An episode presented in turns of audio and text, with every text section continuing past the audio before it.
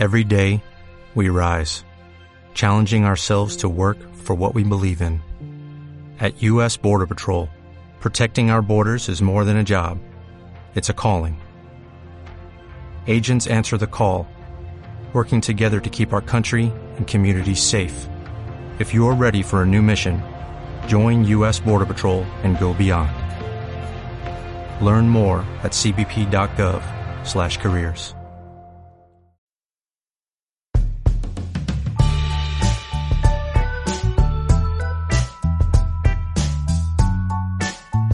buenas y bienvenidos a Haciendo Aguas, el podcast revelación del momento en el que, como siempre, hablaremos de cualquier cosa, siempre y cuando tenga algo, por mínimamente que sea, de relación con el agua. Como siempre, como ya nos conocéis, contamos con la presencia de Luis Martín Martínez, de, desde la Soledad Málaga. Buenas. ¿Cómo estamos? Muy bien, hoy soleado, pero no tanto, que me decís que por allí hace mucho más calor, aquí hace un calorcito, pero un calorcito agradable. Mediterráneo se nos así. También, por otro lado, contamos con Marina Arnaldos desde Barcelona. Hola, ¿qué tal? Te vemos seria, Marina, hoy estás seria. No, no, estoy, estoy, es que estoy en fase, estoy preparada para darlo todo. Lista para pasar de fase. Y nada. Sí, eso desde luego. Y como siempre, yo, Alejandro García, desde Alicante. Hoy tenemos un episodio un poco entrópico, porque va a reinar el caos. Vamos a hablar de diferentes cosas según vayan saliendo y según el momento en el que sea, pues alguien mandará. Si y... no os gusta el formato, ha sido idea de Luis. Eh, si no os gusta el formato, eh, no, es porque lo no lo han hecho en bien. Porque el formato entrópico, quien tú le dices, vamos a hacer un programa formato entrópico, y joder, qué idea más buena. No, no, vamos a ponernos sinceros. Tenemos dos tipos de formatos. Uno en el que Marina nos asalta el domingo por la noche con chicos, he tenido esta idea, y entonces nos toca a todos ponernos a Y el estudiar resto como que son los mañana. malos. Exactamente. Y luego tenemos los nuestros, el de Luis y el mío, que es, oye, ¿qué os parece? Perfecto, vamos. Y a ver qué sale. Sí, sí, así es. Da miedo, da miedo. Da miedo. Cuando, cuando ves. Marina escribiendo, entonces ya te entra Te la sudor de frío. Ya veremos, ya veremos lo que piensan nuestros fans. Pues nada, hoy hablaremos de entropía. Pues muy bien, ¿qué os parece, Luis? Empezamos por ti, ya que estás en el sitio más frío ahora mismo de los tres. Eh, pues sí, si queréis empiezo, empiezo yo. Yo voy a, os traigo una historia que no sé si conocéis, pero la verdad que la historia mola un montón. La escribí hace, un tiempo para un post, para un artículo, y me moló mucho más estudiarla y ver lo que pasaba y enterarme de todo que, que luego realmente escribirla. Y mi historia empieza el 16 de julio de 1945 y con una pregunta. ¿Qué pasó el 16 de julio de 1945? ¿Alguna idea? ¿Algo con la guerra, con la Segunda Guerra Mundial? Sí, algo más concreto. Ah, ¿Queréis tirar un... A ver, a ver, vuelve a repetir. 16 de julio del 45. 16 de julio del 45. A ver, no es la canción Empieza de... la jornada intensiva en la, en la Segunda Guerra Mundial. Solo se pelea por la mañana. Por favor, por la tarde vamos a respetarnos. Exactamente. Que hace mucho calor. Empieza calor, hay que dormir siesta, claro. Pues ti- tiene que ver con eso. Bueno, es concretamente el día en el que se hizo la prueba Trinity. La prueba Trinity es la prueba de bomba nuclear con la que mm, concluyó, por decirlo de alguna manera, el éxito del proyecto Manhattan, en el que se desarrolla la bomba nuclear. ¿Vale? Luego, el 6 de agosto, esto era el 16 de julio, pues el 6 de agosto y el 9 de agosto es cuando se tiran las bombas de Hiroshima y Nagasaki.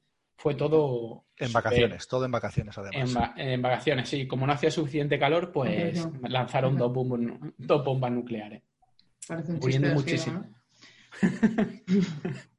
Muriendo muchísima gente, pero no vamos a hablar de eso, ¿vale? Pero empieza ahí. ¿Por qué empieza ahí?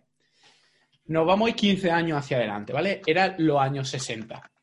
Eh, en Estados Unidos el presidente era el gran mm, John Fitzgerald Kennedy y por la parte de los comunistas, o sea, de la Unión Soviética, era Nikita Khrushchev, ¿vale? Que son, por ejemplo, los protagonistas, sobre todo Kennedy, de la película eh, 13 días. No sé si la habéis visto, lo de los, eh, la crisis de los misiles de Cuba. Una, una película muy recomendable para, para entender qué fue, ¿qué fue eso? Estaban en plena Guerra Fría y los dos tenían armas nucleares, ¿vale? Pero como habían visto lo que pasaba cuando tiraban una arma nuclear, tenían mucho en esto, se estaban amenazando constantemente, pero no la estaban utilizando, ¿vale? La energía nuclear, pues parecía, parecía la panacea, ¿vale? Tener tanto poder, tanta energía en tan poco espacio, parecía una, panacea. Y empezaron a hacer eh, centrales nucleares para generar electricidad. Primero lo hizo la URSS en el 54, fue la primera, la de Obinsk, y luego en el 57 fueron los americanos, eh, la primera americana de Shippingport.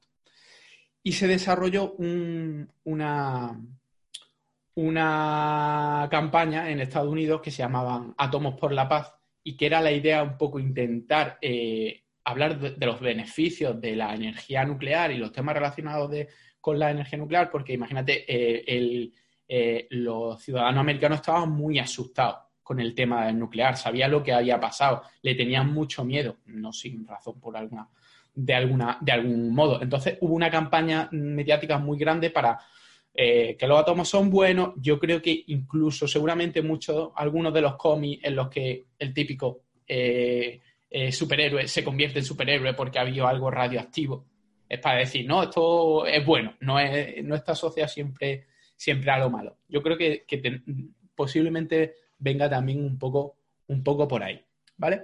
Pero aparte de hacer esto de mm, generar electricidad, eh, y con una población ya más acostumbrada a los temas, a los temas nucleares, eh, empezaron a, pensar, oye, mira, si para construcción, por ejemplo, utilizamos eh, el TNT, utilizamos explosivos, para hacer una pequeña excavación, pues, pues, uso una pala, para hacer una grande uso dinamita, y para hacer una muy, muy grande, ¿por qué no uso una bomba nuclear? Que ahora mismo nos parece, nos echamos la mano a, la cabeza, pero bueno, en en el momento sí había radiación, pero no sabíamos cuánta o no sabíamos lo peligrosa que era dentro de lo que cabe. Lo mismo Hay que preguntarle al departamento de PRL a ver qué opinaba. Eh, claro, es que como todavía no estaba, no estaba en. Pero mientras lleve el casco y la bota de seguridad, tampoco tiene por qué haber mayor, mayor problema. Entonces, en Estados Unidos. Una gorrita. Una gorrita y ya. En Estados Unidos se desarrolló lo que se llamaba, lo que se llamó, un nombre súper guapo, que es Operación Plowshare. Y en, la URSS hubo dos programas que, bueno, resumiendo, se le llamaron programa 6 y programa 7, ¿vale? Porque hubo muchos otros programas. Eran programas que intentaban utilizar energía nuclear, bombas nucleares, para proyectos de construcción, ¿vale? En principio eran, Estados Unidos lo que hizo es eh, varias pruebas para ver si había proyectos y luego tenía en la cabeza una serie de proyectos que lo podían, los podían llevar a cabo. La URSS sí, sí utilizó más esta técnica y de hecho eh, lo llevó un poco más a cabo. Lo que pasa es que al final, pues, como podéis entender, pues las cosas no terminaron, no terminaron de cuadrar. ¿Vale? ¿Por qué se llama Operación Plowshare? La Operación Plowshare, Plowshare es reja de arado. ¿Vale? Un arado sabemos lo que es. Pues imaginemos el arado típico, el romano, el que se llama, el que se tira por, por caballo o por bueyes que se clava dentro de la tierra y lo que va es haciendo surco, ¿vale?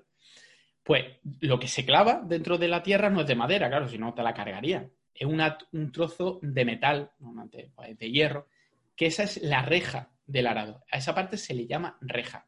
¿Y por qué? ¿De dónde viene todo esto? Esto viene de, la Biblia, del profeta Isaías, que dice, leo textualmente, y juzgará entre las naciones y reprenderá a muchos pueblos y volverán sus espadas en rejas de arado y sus lanzas en hoce.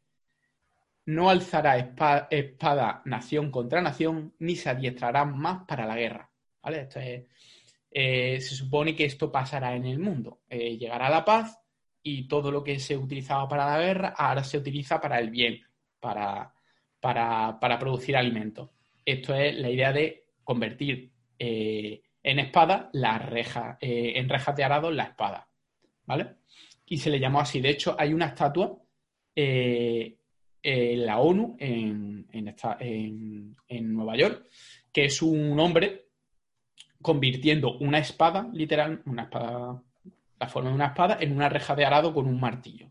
¿Vale? La verdad que la, la estatua mola, mola bastante. Y de ahí tuvieron la feliz idea de decir, pues una bomba atómica la vamos a convertir en un método de excavación, ¿no? Eh, claro, bueno, de, utilizar eso dijeron, ¿cómo podemos revestirlo y que quede bonito, que quede chulo y tal y cual? Pues venga, cogemos la Biblia y le llamamos Operación Plowshare. La verdad que mm, como nombre mola bastante, ¿vale?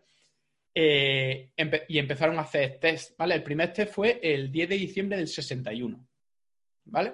Y se hicieron un total en Estados Unidos de unas 27 explosiones de prueba, ¿eh? 27 a lo largo de, Estados Unidos. El primer test que se hizo se llama el proyecto Sedan, también conocido como test Sedan. Se puede visitar, va en el desierto de Nevada, y lo que hay básicamente es un cráter gigantesco, como si hubiera caído un meteorito. Y lo que se hizo es enterrar una bomba nuclear de 104 kilotones. 104 kilotones son la bomba de Hiroshima y Nagasaki junta y multiplica por 3. Es decir, un viaje. Y, pero claro, pensamos, bueno, las bombas de eh, Hiroshima y Nagasaki, cuando se tiene una bomba nuclear, se detona en altura. Y por eso hay problemas, para que sea más efectiva, hay mucha radiación. Y esta gente pensó, ¿y si la enterramos un poco? Lo que es la, la, primera emisión de radiación, pues se quedará, pues vamos a ver si funciona. Y bueno, funcionó, funcionó de puta madre. Hizo un cráter de 100 metros de, eh, de 100 metros de altura y 400 metros de diámetro. Eso es decir, eso ahí cabe dentro, el Santiago Bernabéu lo puedes poner ahí dentro perfectamente. Y joder, ¿cómo funciona? Eh, en principio funcionó, ¿vale? Eh, y luego lo que hicieron es hicieron mediciones de, radiación y demás para ver si, si la radiación, quedaba radiación, la radiación era peligrosa y demás, ¿vale? Pero lo, lo, más chulo de los americanos no era el, no son solo las pruebas, sino lo más chulo son los proyectos. ¿Para qué pretendían utilizarlo? Eh, sabemos, un día tenemos que hablar, y sobre todo Marina podía hablar un tema del canal de Panamá y de la construcción del canal de Panamá, que fue horrible. Murieron un montón de gente. Fue, es que se hizo en dos fases. Pues un día no los tengo que contar porque yo mm, sé poco, de la, sé poco de la historia, pero sé que hubo un montón de problemas. De hecho, que. que pues los franceses primero y tuvieron que abandonar. Y a los americanos se les ocurrió una idea y pudieron terminarlo. Pues aquí se pensó, pues vamos a ampliar el canal del Panamá. ¿Cómo? ¿Cómo lo.? Pues coño, con bombas nucleares. Le metes bombas nucleares y lo ensancha de puta madre. Y luego también se pensó, lo podemos ampliar, pero también podemos hacer un canal de Panamá paralelo. Y se diseñó, bueno, un proyecto que seguramente a lo mejor no llegaba a tener planes, que se llama el canal Panatómica. El nombre también mola un montón. Y es un otro canal de Panamá, un poco más al norte, eh, más largo, pero bueno, se lo está haciendo con bombas nucleares, pues te va a cundir bastante más que, hacerlo. Y de hecho hay carteles y demás, se pueden ver carteles donde te, donde te lo explican cómo lo iban a hacer. Básicamente vas poniendo bombas nucleares en, en una hilera y se va creando el canal. Luego está otro proyecto, se llama el proyecto Chariot, que esto consistía en eh, si para hacer un puerto yo tengo que hacer un espigón que se entre dentro del mar para que las olas pues no lleguen tal y cual, pues en vez de hacer eso, lo que hago es eh, me quito de en medio una parte de, tierra, de terreno, agua, tierra adentro, y hago como un, como un puerto natural. Le meto cinco bombas nucleares. De hecho, eh, hay cálculos y demás de cuánto tiene que ser cada bomba nuclear para que tenga esta forma, para que al final, pues, con un poco de máquina y lo, y lo remodela y sin, sin ningún tipo de problema, pues tiene, pues tiene un canal. Esto, por ejemplo, esto se hizo en, Alaska, el proyecto estaba hecho en Alaska, de hecho en el norte de Alaska, pero había algunos problemas como que no se pensaba que fuese económicamente muy viable. Y, pero lo que sí se hizo es para estudiar un poco, porque tenían, tenían miedo un poco de que hubiera contaminación eh, nuclear eh, por el agua, por el viento, tal y cual, dijeron, bueno, vamos, antes de hacerlo, vamos a ver si esto contamina. Entonces cogieron residuos nucleares y los esparcieron por, el campo, por allí, en esa zona. Y luego vieron a ver si la reacción llegaba a otro sitio y se contaminaba todo o no. Bueno, pues si lo tienes que probar y no tienes mucha idea, pues coño, el empirismo hasta las máximas consecuencias. De hecho, esto, esto salió el programa, bueno, todo el, programa este eh, terminó en el 77, es decir, que no, que terminara muy, hasta el 77 sí, se, se tuvieron haciendo problemas. Eh, Y al final eh, salió a la luz todo lo que se había hecho, porque esto era un poco, un poco secreto. Eh, el programa total eh, fueron de 770 millones de dólares de, de, la época, ¿vale? Que son, que son muchos. Y de hecho, por ejemplo, en el proyecto Chariot salió a la, a la luz, se descubrió y condenaron los, los tribunales al gobierno de Estados Unidos a descontaminar toda, toda esa zona toda esa tierra, como hicieron, bueno, o, como se supone que hicieron aquí en Palomares, con, las bombas que cayeron en Palomares, que luego no hicieron nada. Y luego llegan los rusos, que como en todos los rusos mm, van a saco y son y, molan más que molan más que nadie. Lo único que no molan aquí es que eh, los nombres de los programas, que se llama programa 6 y programa 7. Pero por el resto le pegan una paliza a los Estados Unidos. ¿vale? Esta, ¿Y para abajo qué pasó? eran otro tipo de, otro tipo de programas, pero eh, este, estos programas eh, eran programas de construcción, programas nuevos, programas de... Pero estos dos incluían eh, las armas nucleares. Y bueno, estos empezaron en el 65 y hicieron un total de 250 explosiones. Los otros fueron 27, estos fueron 250. El programa 6 se dedicaba a creación de canales, embalse y depósitos subterráneos para desechos tóxicos.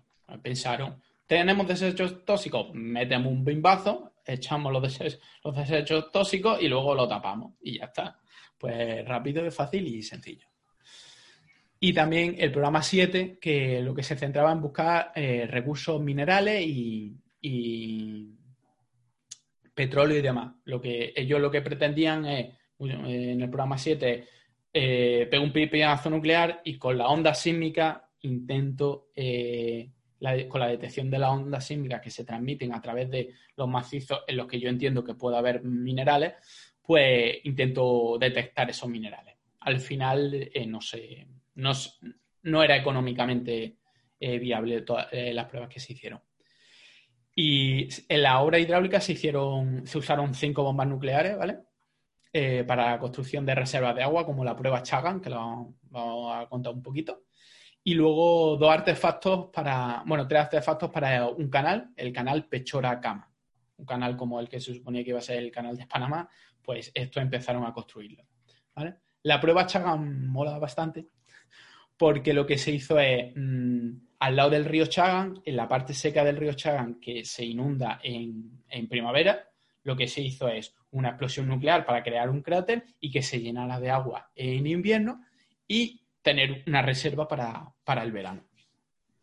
Lo que tampoco contaron con eso es que esa bomba eh, no solo hizo el cráter, sino que levantó la tierra e hizo una, presa natural en el río Chaga.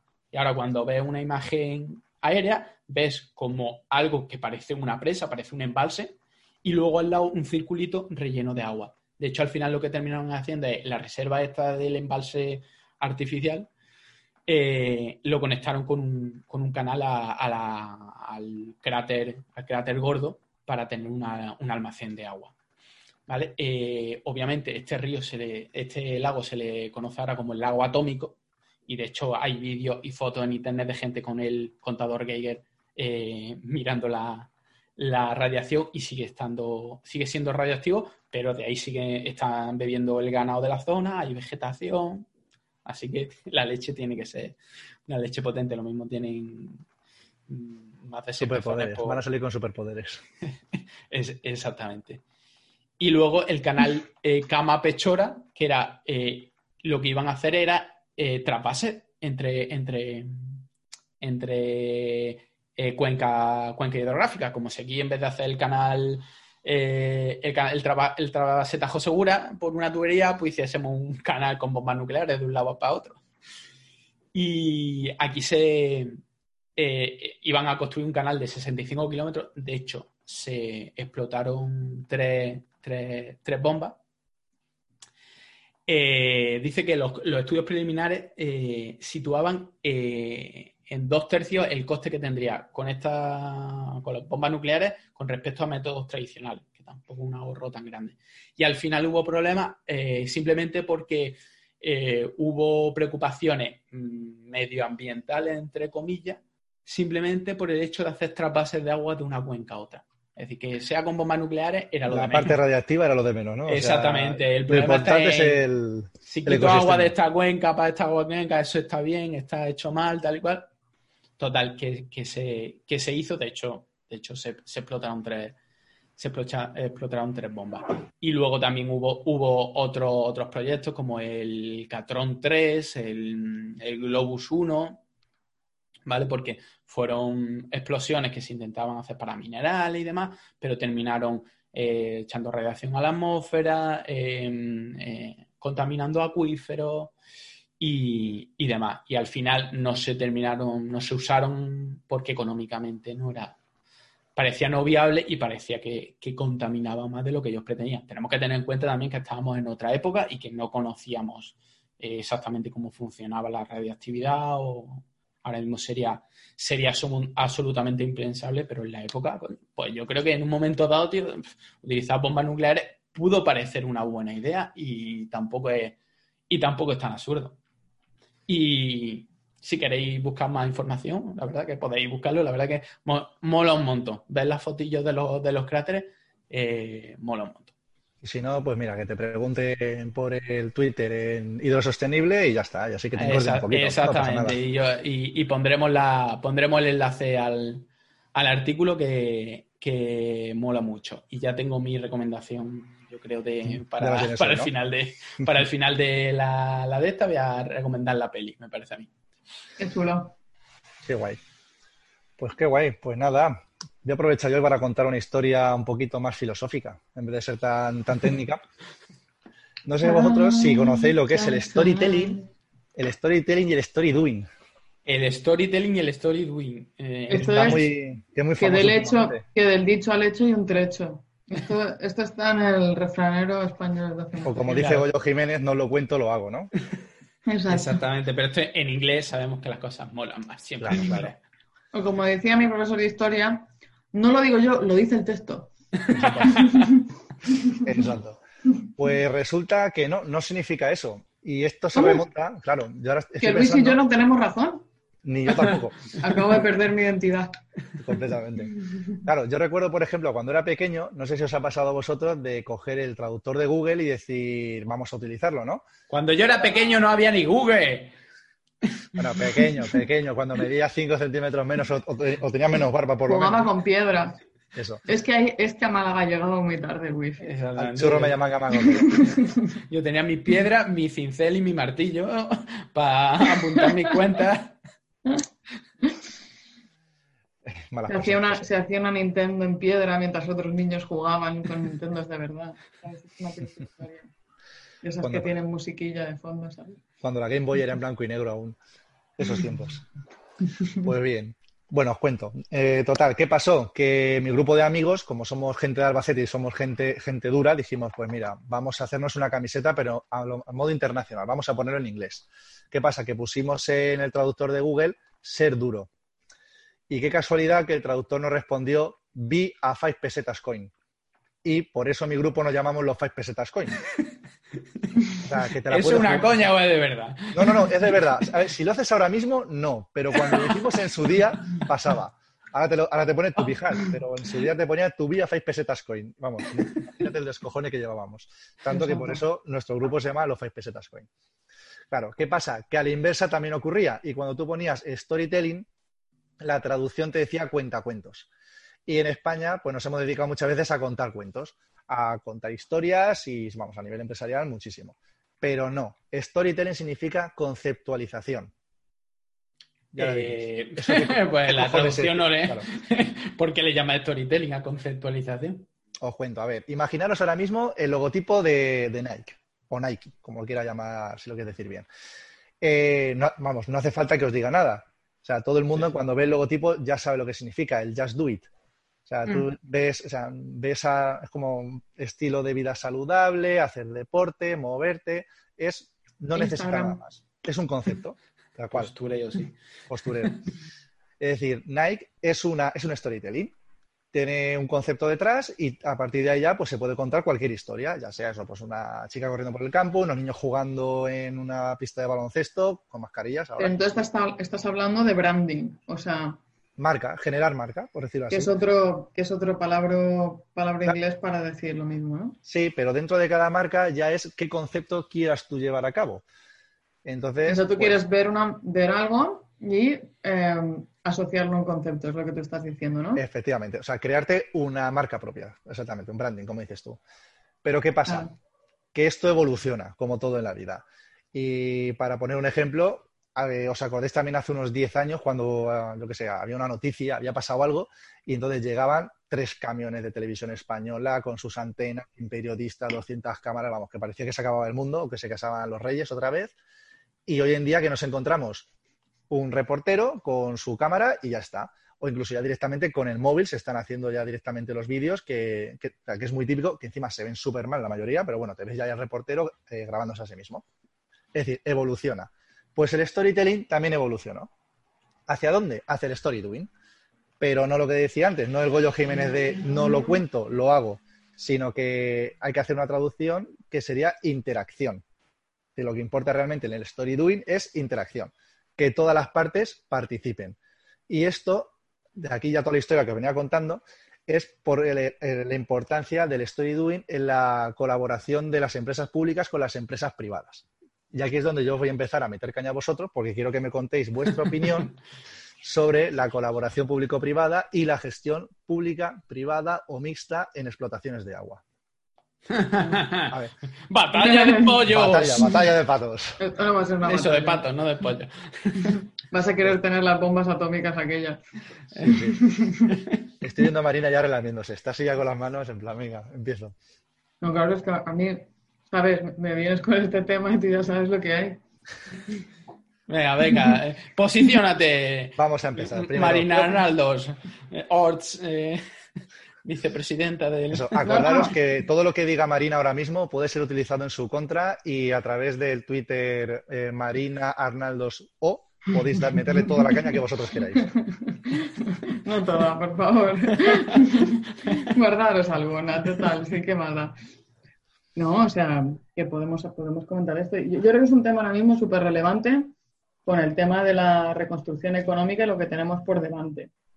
Y creo que es un tema también que yo creo que hay que observar con, con más objetividad quizá de lo que se ha observado hasta ahora.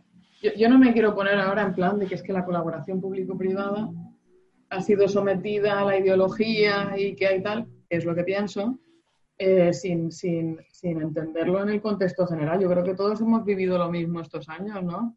Casi todo está ideologizado, casi todo está polarizado.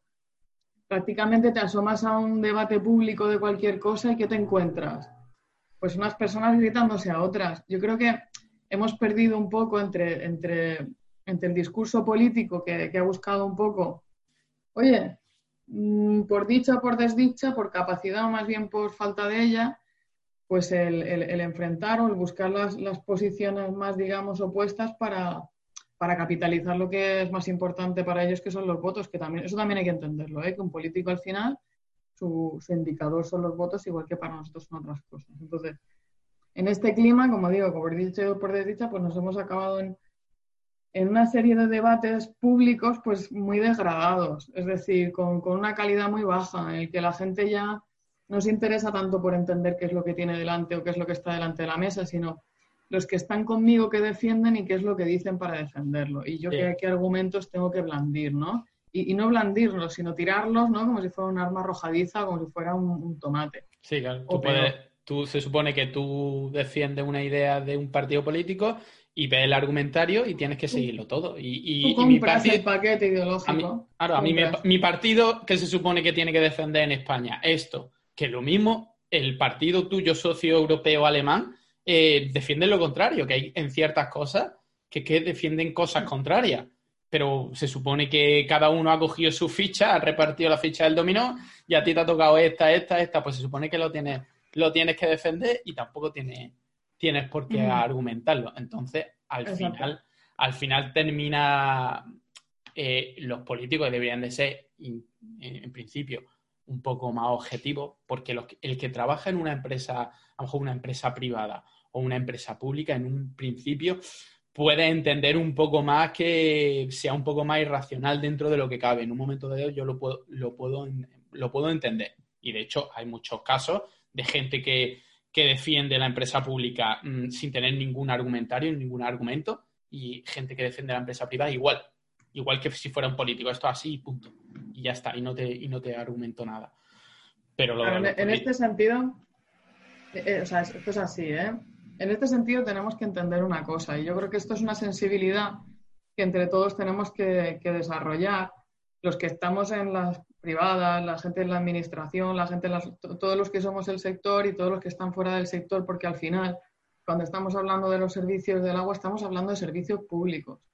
Y esto es muy importante. Esto es muy importante. Creo que deberíamos de, eh, parar un poco y recopilar un poco porque hay gente que seguramente no está escuchando y no sabe de qué va el tema de el, agua, la gestión del agua. Claro, y deberíamos explicar un poco cómo, se gestiona el agua y el tema de lo que es la colaboración público-privada en el agua. Efectivamente. Empecemos desde arriba hasta abajo, si os parece bien. Por ejemplo, lo que es la titularidad del agua a nivel estatal no es el gobierno, por decirlo así, sino que son los organismos de cuenca o las confederaciones hidrográficas las que administran y controlan, pues oye, quién, o sea, qué concesión de agua tienes, cómo la utilizas, etcétera, todo esto, ¿no? Pero luego al final, eh, al final es cada municipio, cada ciudad son los que tienen la titularidad y son los encargados del dominio y evacuación y el tratamiento de las aguas residuales, del agua potable, y ellos deciden qué tipo de gestión van a llevar. Si lo van a hacer de forma directa o si lo van a hacer de forma indirecta o de forma mixta. Ahí ya ah. cuando ellos deciden. En todo, en todo este tramo de cosas, eh, el servicio, los servicios del agua siguen siendo públicos. Esto es un tema que es importante darse cuenta. Simplemente esto es una decisión de, de los municipios en un momento determinado de, si yo necesito meter a un partner que a mí me ayude a llevar la gestión del servicio o yo lo puedo hacer eh, solo. Las personas que hemos vivido y que hemos hecho vida profesional dentro de la, de la empresa privada, lo que nosotros vemos y entendemos es que hay en muchas situaciones donde las, en las que un partner privado puede entrar y puede aportar valor a los servicios públicos y que pueda aportar valor eh, de forma em, a través de los servicios a los ciudadanos, ¿vale? Todos estos servicios al final eh, tenemos que entender una cosa, como son públicos y nosotros entendemos lo público como pues con todos los valores que eso implica, de que tiene que existir una accesibilidad, de que tiene que existir una transparencia, de que tiene que existir una rendición de cuentas, de que tiene que existir un acceso por parte de los vulnerables que sea, ¿no? digamos, equitativo igual al, del resto, porque son servicios públicos y lo siguen siendo independientemente de quién entre en la gestión. Esto está dispuesto en la ley para que sea así. Y las empresas, de hecho, muchas veces entran y más allá de lo que se les exige por ley, aportan más valor a nivel en los ejes sociales, no solamente los de eficiencia y los de innovación, que son los que normalmente pensamos que las empresas entran y que de hecho entran muy bien, sino que también en, estos otros ejes. Y según ha ido, digamos, progresando la, sociedad y los valores también han ido cambiando, esto se ha ido acentuando cada vez más. Entonces, dentro de esto, oye, eh, yo creo que es importante que tengamos en cuenta a nosotros como ciudadanos qué es lo que nos conviene y qué es, es algo que nosotros pensamos que puede ser eh, de valor para nuestros servicios públicos. Y no hacerlo desde el punto de vista de qué es lo que me están diciendo que yo tengo que pensar, que si las empresas son malas, de que si es que no sé quién está robando no sé qué. O sea, se, asocian toda una serie de contenido ideológico, pero además de una manera un poco guerrillera, porque es un poco el si tú no piensas como yo, eres un injusto, eres un corrupto o eres una persona que no mereces la pena, eh, cosa que es muy triste, porque, porque al final, oye, la cosmovisión de cada uno es la que es. Tú puedes creer que prefieres que las cosas sean sea todo público por una serie de razones y yo puedo creer en la colaboración público-privada por otras, pero eso no significa que yo piense que tú eres A, B, C, D, E. Es decir, eso es asociar a una ideología una serie de valores positivos o negativos de manera intrínseca. Por favor, eso no. eso, es, eso es guerrilla. Eso, eso eh, aquí hay, hay dos bandos. Al final eh, te encuentras eso, gente que por un lado es así, lo mismo que hay gente que al contrario. Todas las empresas públicas eh, lo que van a robar, a chupar del bote y son totalmente ineficientes y solo una empresa privada en la que realmente se pongan las pilas y pongan a la gente derecho, eh, van a conseguir una, gestión, una gestión adecuada. Y, por los dos lados tiene, tiene, tiene ejemplo. Y... Mm, sí, pero coincidirás conmigo con que la, a nivel de comunicación ha sido muy dañino lo que se ha hecho hacia la colaboración público-privada en, en el sentido de muy denigrante. Es decir, muy denigrante a un nivel de como que hay que elegir entre las empresas y las personas. Como que las, las, empresas lo único que quieren es servir a sus accionistas y que la gente les dé igual. Cuando eso, perdón, primero es mentira. Y segundo, a las personas que estamos detrás de las empresas privadas, en unos servicios que son públicos y con un carácter súper anónimo muchas veces, porque esto lo hemos discutido un poco en el sector, que para estar en el sector del agua hay que tener esa vocación de servicio porque no es una profesión de postureo de estar ahí siempre en el centro de la atención. Pues oye, a las personas que estamos en estos servicios desde, desde la parte de las empresas, sabiendo qué valor aportamos, es muy dañino hacia nosotros hacer eso. ¿Entiendes? O sea, mientras que, hombre, uno puede decir X o lo que sea, pero yo te invito a que te acerques a los medios, a que te acerques a, a Twitter, que te acerques a cualquier cosa y que veas las cosas que se han llegado a decir de la gente que, bueno, o sea, la actividad en general empresarial en el entorno de los servicios públicos. Es algo realmente que, roza en, lo denigrante. Creo que es un ataque de, muy poca responsabilidad. Sí, dale, dale, Iba a decir que está totalmente de acuerdo en eso, eh, sobre todo por eso, porque hay como una cultura antigua y unos, unos prejuicios que hay ahí puestos de hace años, que sí que pasaban algunas cosas en ciertos sitios, pero que ahora mismo entre la atomización del mercado que tenemos y la cantidad de empresas y la, y la era en la que nos encontramos de la digitalización, eh, en cualquier sitio te puedes encontrar el portal de transparencia de cada uno de las Alejandro, y lo que hemos progresado como sociedad, pero no solamente, desde, no, solamente desde, desde el punto de vista de las empresas privadas, sino desde las administraciones, claro que sí. Pues que estamos haciendo en general, es que tenemos las mismas leyes medioambientales, o es que tenemos las mismas cosas, pero que las colaboraciones público-privadas no son privatizaciones de los servicios. Las empresas no controlan esos servicios, lo controla la administración. Queremos administraciones fuertes que sean capaces de fiscalizarnos y que sean partners efectivos en las colaboraciones público-privadas. Y esto es lo que la gente muchas veces no entiende, que tú no tienes que elegir de verdad entre personas y empresas, que no hay que elegir, que es que no es una elección, que es que es una dicotomía falsa que las empresas somos personas y que lo que se trata es que esté todo orquestado de una manera en que se preserven las garantías de los servicios públicos y que a la misma vez entre los partners que tienen que entrar para que al ciudadano por cada euro que tiene le den la calidad y la cantidad que necesita y que además se haga con los valores que nosotros todos entendemos que, que tienen que existir en un servicio público. Y yo más claro de verdad no lo puedo decir, ¿eh?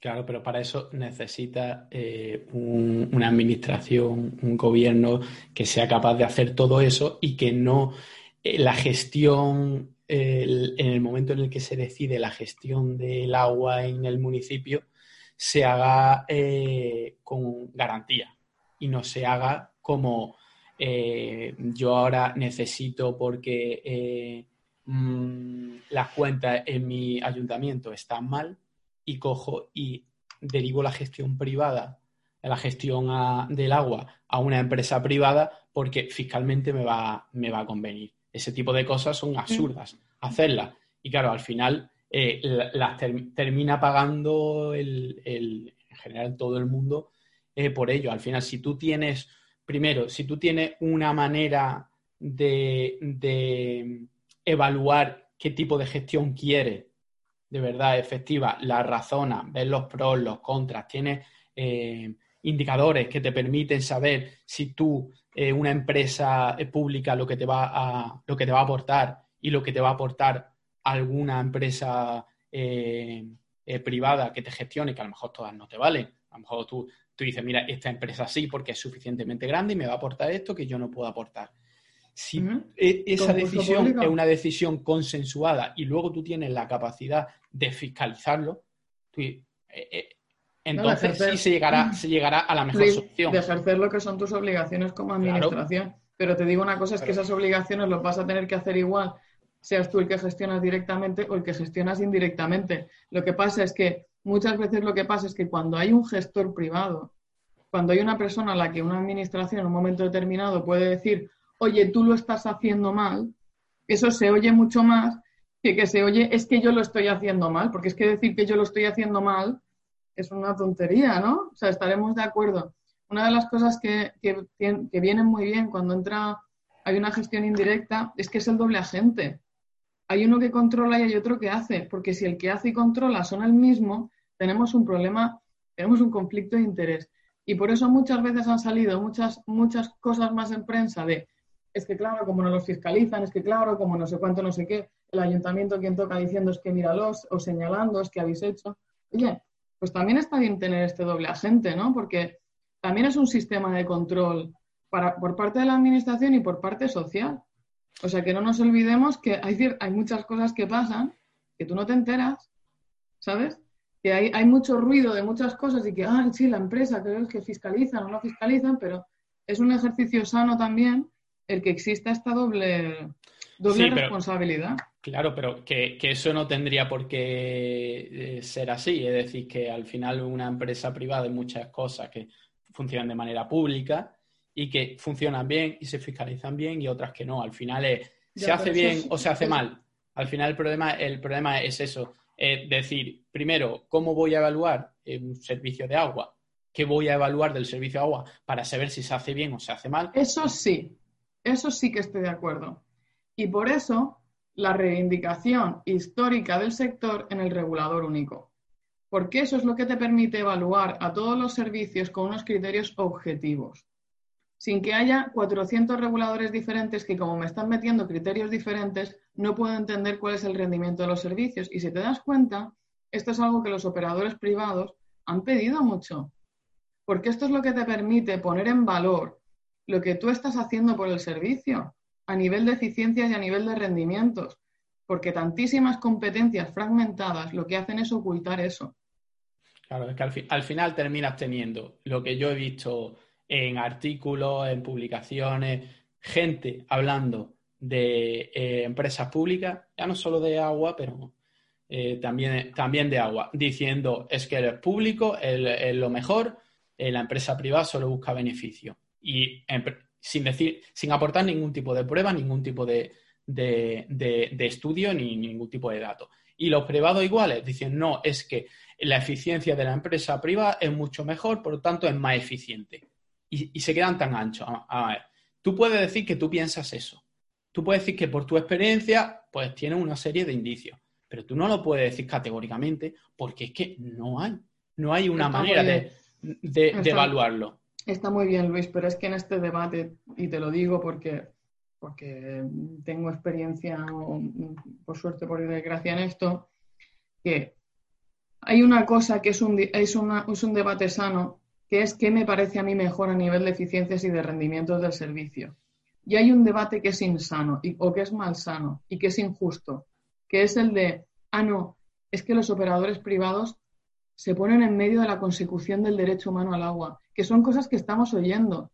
Es que este debate se convierte en una cosa tan desequilibrada, tan injusta y tan dañina, que es que es, es increíble, porque tú y yo podemos discutir como cosmovisión incluso, ¿eh? ¿Qué nos parece que los, los servicios públicos tendrían que ser? Y podemos llegar incluso a conclusiones. Pero en el momento en que tú me estás diciendo a mí, no, es que los servicios públicos son la única manera de ser justo a nivel social, son la única manera de redistribuir riqueza. Y si, y si además los operadores privados cada vez que entran hay malfunciones de un derecho humano, que es una cosa que está contemplada en el derecho internacional, ¿yo qué quieres que te diga? Como persona que trabajo en el sector privado, me llevo las manos a la cabeza y un poquito más. Porque es que es un, es, eso es romper la baraja. Claro, pero estamos hablando de que, de que se utilizan los argumentos de forma partidista y sin tener ningún tipo de base. Al final me interesa este discurso y me interesa este, discurso. Al este final, discurso que estaba al mismo nivel ha descendido hasta el inframundo, ¿eh? Porque ya te lo digo, ¿eh? Al, final. estamos discutiendo ahora que es que si los operadores privados interfieren en el derecho humano de consecución eh, al agua. nosotros conocemos a la gente en Water Professionals. Conocéis a gente que está en empresa pública, conocéis a gente que está en administración en empresa privada. De verdad, es que parece que tenemos colmillos y vamos mordiendo a la gente. Claro, el problema está en que cuando tú, eh, cuando tú piensas en una empresa privada una empresa pública, piensa en el ente, no piensa en las personas. Porque si en un momento dado tú piensas, pero espérate, vamos a ver, eh, eh, esta empresa privada que es el mal que busca solo el beneficio, ¿vale? A lo mejor eh, a, grandes niveles busca eso, pero bájate un nivel, mira a un, a un, a un trabajador. ¿De verdad tú crees que esa persona está buscando, está buscando el beneficio de la empresa? Tendríamos que estar todos, todos en esto tendríamos que estar para que eso fuera verdad, ¿eh? Todos tendríamos que estar en esto. Pero es que tú a una persona que le preguntes eso, dice, hostia, bueno, no, la persona no. Pero a grandes rasgos, es decir, cuando empiezas a quitarle capas y a profundizar un poco, que al final puedes pensar, sí, yo creo que la empresa privada no es la mejor opción, ¿vale? Pero lo que no puedes pensar es que todos tienen rabo y cuernos, porque eh, no, eh, no es ya no conocer a nadie en el sector, que pueden no conocerlo, es como un, vámonos no a un sector del agua, que el sector del agua, vamos a, a los bancos, ¿vale? Que lo que tienen peor fama y a los que le hemos dado 60 mil millones de euros por la cara y a los que han hecho cosas que... Pero luego tú vete al director de banco, al, que trabaja en el banco. ¿Esa persona de verdad eh, tiene rabo y cuerno y, y, No, obviamente no. Entonces también hay que discriminar. Eh, al final se hace todo cuando quieres comunicar algo y quieres comunicar algo que tenga con una diferencia, con una diferencia, Luis, que es que lo vuelvo a decir porque es muy importante. Los bancos no son el sector público, no son servicios públicos. El agua es un servicio público. Sí, pero e, e, esas distinciones, eh, Marina, tú las, estás haciendo profundizando en el sector. Eh, yo te estoy diciendo que al final la comunicación y lo que funciona es cuando se simplifica mucho. Y cuando se simplifica mucho, se, cometen muchísimos errores. Al final, por eso tiene eso, porque a mí, ¿qué me funciona? Me funciona, al final, Donald Trump funciona. ¿Por qué? Porque habla como un niño de tres años, dice cosas muy directas y cosas que te pueden, que te pueden tocar a ti directamente, aunque sean mentiras y aunque sea eh, la simplificación más burda. Y como eso funciona, y, cuanto más eso funciona cuando lo comunican mucho, y como estamos en el año en el que estamos, y se comunica siempre por todos lados y mucho y machacón, al final terminan teniendo mucho éxito ese tipo de discursos. Ese tipo de discursos que van a la... Porque claro, una empresa privada, ¿cómo se, defiende ante, ante, eso? Si yo te digo, no, es que la empresa privada se interpone eh, con el derecho humano al agua. Tú puedes decir, no, no lo hacemos. Pero, y, y no se entendería que tú dijeras que la empresa pública lo hace. Entonces, va, eh, eh, juega en, desigualdad de condiciones. Tú, claro, tú no lo podrías decir, y, pero sería lo único, lo único igual deficiente, alguna barbaridad de ese calibre. Y tú dices, claro, es que yo me tengo que quedar aquí porque no voy a soltar una barbaridad porque no tiene ningún sentido, pero tú me puedes soltar a mí esa barbaridad que funciona. Al final, ¿por qué pues se repita? Porque funciona, desgraciadamente, desgraciadamente así. Mira, Luis, es una pena, porque sinceramente tenemos unas empresas en España a nivel de, voy a decir el sector del agua, pero en otras cosas también, unos profesionales que se han cultivado aquí gracias a que han existido esas empresas y han generado un sector profesional. Como tú empieces a atacar eso de manera totalmente descontrolada, sin entender lo que estás haciendo, vas a descapitalizar el sector. Y cuando eso pase, sí que vas a tener problemas, porque yo te digo una cosa, siempre se dice, no, es que la empresa está para la eficiencia y la administración está para las garantías y para la distribución, y eso está bien. Pero yo te digo una cosa, Luis, no puede haber justicia social y no puede haber repartición de los recursos si no hay eficiencia, porque lo que tú me estás diciendo es que estás malgastando. Una cosa, una cosa que tú tiras a la basura ya de primeras, si, yo tengo 500 cosas y tiro 400 a la basura y el 100 las reparto con criterios sociales, está muy bien, pero estaría mejor tener 500 y repartirlas con criterios sociales, ¿no? Es que no tenemos, es que no, es que no es una cosa o la otra, es que son las dos. Y por eso los partners, por eso los partenariados tienen, tienen sentido. Y por eso ahora, cuando vamos a estar reconstruyendo una economía que se nos ha quedado endémica y lo que nos queda por caer en caída libre, no podemos prescindir de las capacidades de nadie. Y esto es algo que hay que entender como sociedad. Hay que dejar de estar tan enfadado con no sé qué y que hay que empezar a pensar en qué tengo y cómo lo puedo accionar para que me genere riqueza, si no ahora a medio plazo y podamos recomponer esta situación. Y como digo, las capacidades no sobran. ni las de la administración ni las de las empresas. Como nos pongamos en plan dogmático, ideológico, cabreado, eh, cegado, activista sin, sin, sin reflexión detrás, mm, lo siento. Yo soy la primera que, ¿sabéis qué es? Hay que ir hacia adelante, hay que progresar, los sistemas tienen que mejorar, hay cosas que no funcionan y tenemos que mejorarlas, pero hombre, lo destructivo, lo destructivo y lo no entender mm, qué es lo que a mí me pueden ofrecer los profesionales que yo tengo en, un sector, es que a mí eso me parece una verdadera pena. Eso al final es irte a la ideología y, y, salir de la ciencia. Al final no es lo que yo creo. Si a mí, si yo mido y me dice que lo mejor es esto, pues lo mejor es esto y punto, y ya está. Aunque yo antes pensara que no era que no era así. O a lo mejor lo que es mejor esto en esta situación y en otra situación es así. Claro, sí, pero... también dependerá un poquito la forma en la que se mida. Pero bueno, mm, veo que he abierto la caja de Pandora y si queréis en otro capítulo podemos hablar exclusivamente solo de este tema, pero ir cortando... Sabes que a ver si me van a levantar las plumas con esto. Sí, sí, sí, no, no, ya, bueno, hemos sido muy, muy calmaditos. Si hubiera sido una batalla de, comportado bien. Una, una batalla de, de, de, pato, hubiera Esto lo, lo, mismo molaría que una batalla... Una batalla de, de una batalla, uno, uno, que defienda la gestión pública y otro la privada, sin, o sea, sin poner, sin colaboración, solamente pública. No, no, exactamente. La, la, privada es el demonio y la pública lo mejor y al revés. Exactamente. Yo creo que sí vamos a hacer algo así. a, muerte, a muerte. luego extraemos clips de, la, de, de, nuestras declaraciones. Yo os lo digo, ¿eh? Esto es importante. Tiene que haber alguien al volante. Alguien tiene que pensar. Sí. Yo, yo lo digo, ¿eh? Porque si no, ya te digo. Nos, vamos a cansar de hacer muffins y de hacernos fotos en Instagram y vamos a dejar de pensar. Completamente. A ver, os voy a poner un último reto y es en 20 segundos, Marina, va sobre todo por ti, lo de 20 segundos. Leches una conclusión sobre esto que hemos estado hablando, de la colaboración público-privada. Empiezo yo, empieza Luis. Venga, empiezas tú, Marina, venga, tienes 20 segundos, ya. No voy a decir nada. Para mí la colaboración público-privada es futuro, es integración, es juventud y, son, y son valores que necesitamos desarrollar y conciencia crítica que necesitamos desarrollar para progresar como sociedad. Bravo. Muy bien. Hasta te han sobrado segundos, no te creo. ¿Y Luis?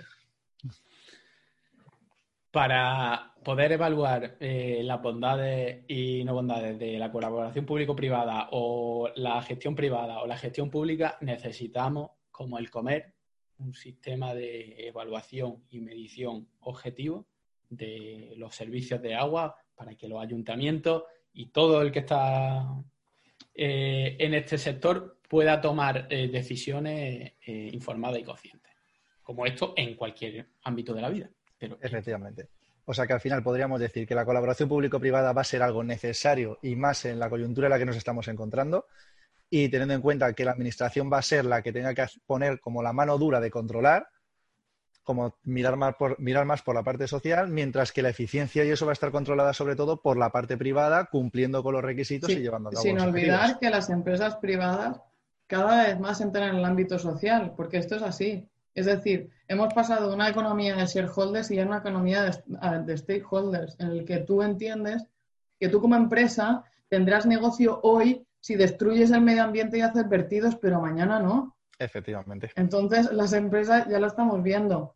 Lo que pasa es que esto es un poco siempre lo mismo.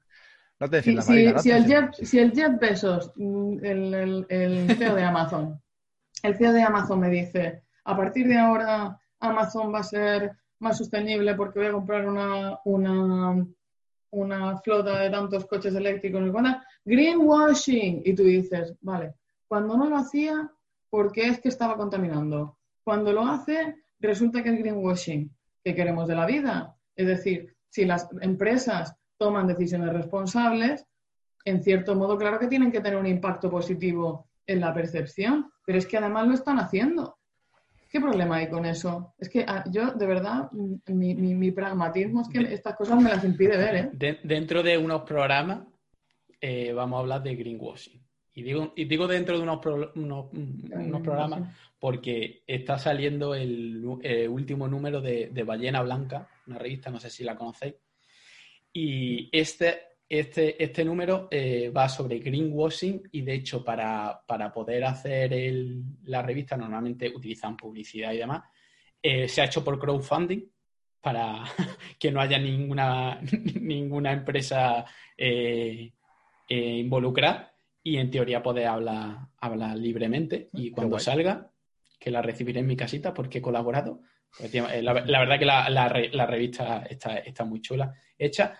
Podemos hablar un día sobre greenwashing, qué es greenwashing, qué no es greenwashing, que estamos si la gente se si él lo hace una empresa privada ya pensamos que es greenwashing o de verdad de verdad hay mucho greenwashing dentro de, de, de la empresa privada o la empresa moderna o demás, si es postureo o, o no es postureo. Perfecto. Y antes de pasar a las recomendaciones, Luis, por si alguno, aunque se puede intuir lo que significa greenwashing, ¿qué significa? Bueno, el, eh, directamente, bueno, una traducción literal sería lavado verde y es cuando una empresa hace alguna acción en teoría medioambiental simplemente para darse buena imagen, pero por otro lado no integra eso, eh, eh, esos valores dentro de su empresa. Y hay una empresa, una petrolífera que eh, te remodela un parque con patitos y luego por otro lado te está contaminando el océano Antártico. Básicamente eso es greenwashing a grandes rasgos. Lo que pasa es que dentro de ahí hay muchos grises y eso es lo que, lo que, lo que discutiremos en un programa que puede ser muy interesante. Perfecto. Pues muy bien, pues pasamos a las recomendaciones. Yo si queréis os voy a hacer no una, sino dos, porque me he acordado de una película mientras estábamos hablando que no me gustó mucho, la verdad, para qué os voy a mentir, pero está curioso. Va a recomendar una peli que no te moló, eh, me encanta. Efectivamente. Nuestra recomendación lo máximo. La vi, la vi en su día en el cine y la verdad es que me pareció malísima. De hecho, no la veas.